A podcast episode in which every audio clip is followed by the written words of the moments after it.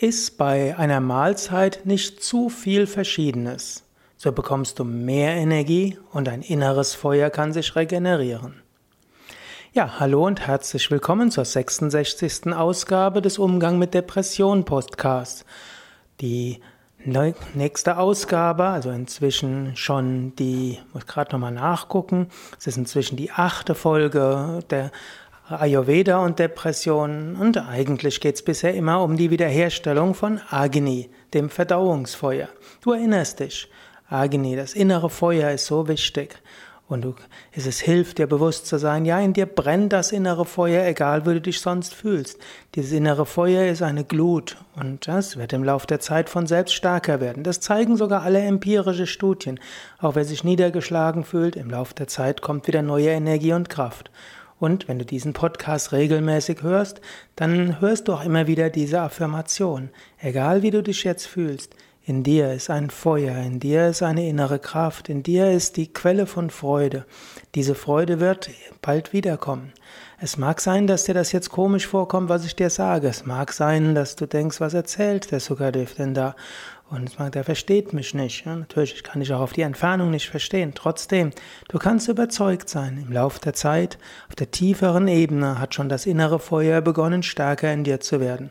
Auf einer tieferen Ebene ist dort Freude, die sich langsam manifestieren wird. Vielleicht spürst du es schon ganz ein klein wenig in dir. Sie wird sich bald immer mehr bemerkbar machen. Dieses innere Feuer wird stärker werden. Gut, und es gibt natürlich nicht nur das tiefe innere Feuer, es gibt auch das Verdauungsfeuer, das Jata Agni oder auch einfach Agni genannt. So, also jetzt hier nochmal ein Tipp, wie du dein inneres Verdauungsfeuer und damit die innere Kraft stärker werden lassen kannst. Agni kann sich von selbst auch regenerieren, von neuem entzünden und dazu dienen ja diese Tipps. Dein inneres Feuer ist ja das Gegenteil von Antriebslosigkeit, depressiven Verstimmungen, Niedergeschlagenheit. Agni, dein Verdauungsfeuer, wird überfordert, wenn du zu häufig isst, zu viel isst, Dinge isst, die du nicht verträgst, aber dein Agni wird auch überfordert, wenn du innerhalb einer Mahlzeit zu viel Verschiedenes isst. Also angenommen, du isst lauter gute Sachen. Du isst ein Apfel und eine Banane und du isst Müsli und ein Vollkornbrot und dazu noch eine Karotte und dann noch eine Avocado und zum Schluss noch ein bisschen Tofu. Alles für sich gesund. Wenn du alles in einer Mahlzeit isst, kann das sein, dass du dein Verdauungssystem überforderst. Wie ich schon das letzte Mal gesagt habe, kann es manchmal für die Umstellung hilfreich sein, eins bis drei Tage lang eine Monodiät zu essen.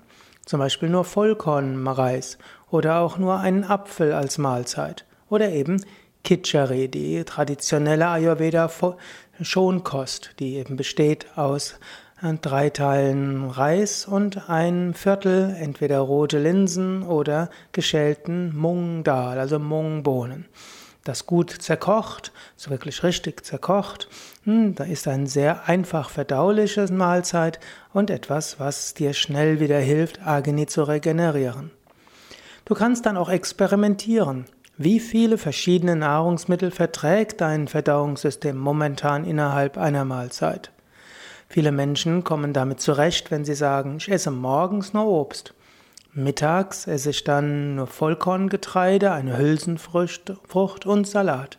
Und abends vielleicht etwas Tofu, Vollkorngetreide und Gemüse. Es gibt ja die ganze Theorie der Nahrungsmittelkombinationen.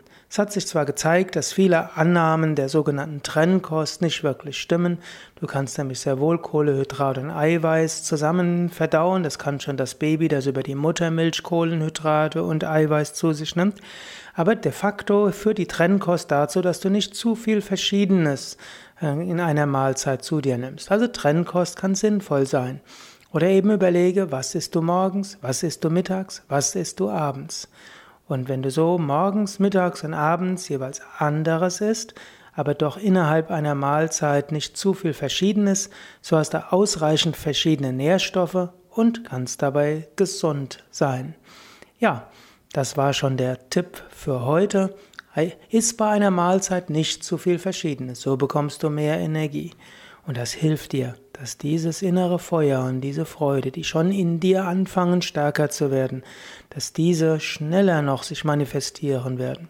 Denn eines ist sicher, auf eine Phase, auf eine Talfahrt kommt wieder eine Bergfahrt. Und so egal wie du dich jetzt fühlst, mittelfristig, vielleicht schon sehr bald, hast du mehr Energie, mehr Lebensfreude, dein inneres Feuer glüht schon in dir. Vielleicht magst du es, vielleicht auch noch nicht, aber bald wird dein inneres Feuer wieder stärker sein. Alles Gute, bis zum nächsten Mal. Mein Name Sukadev Bretz von www.yoga-vidya.de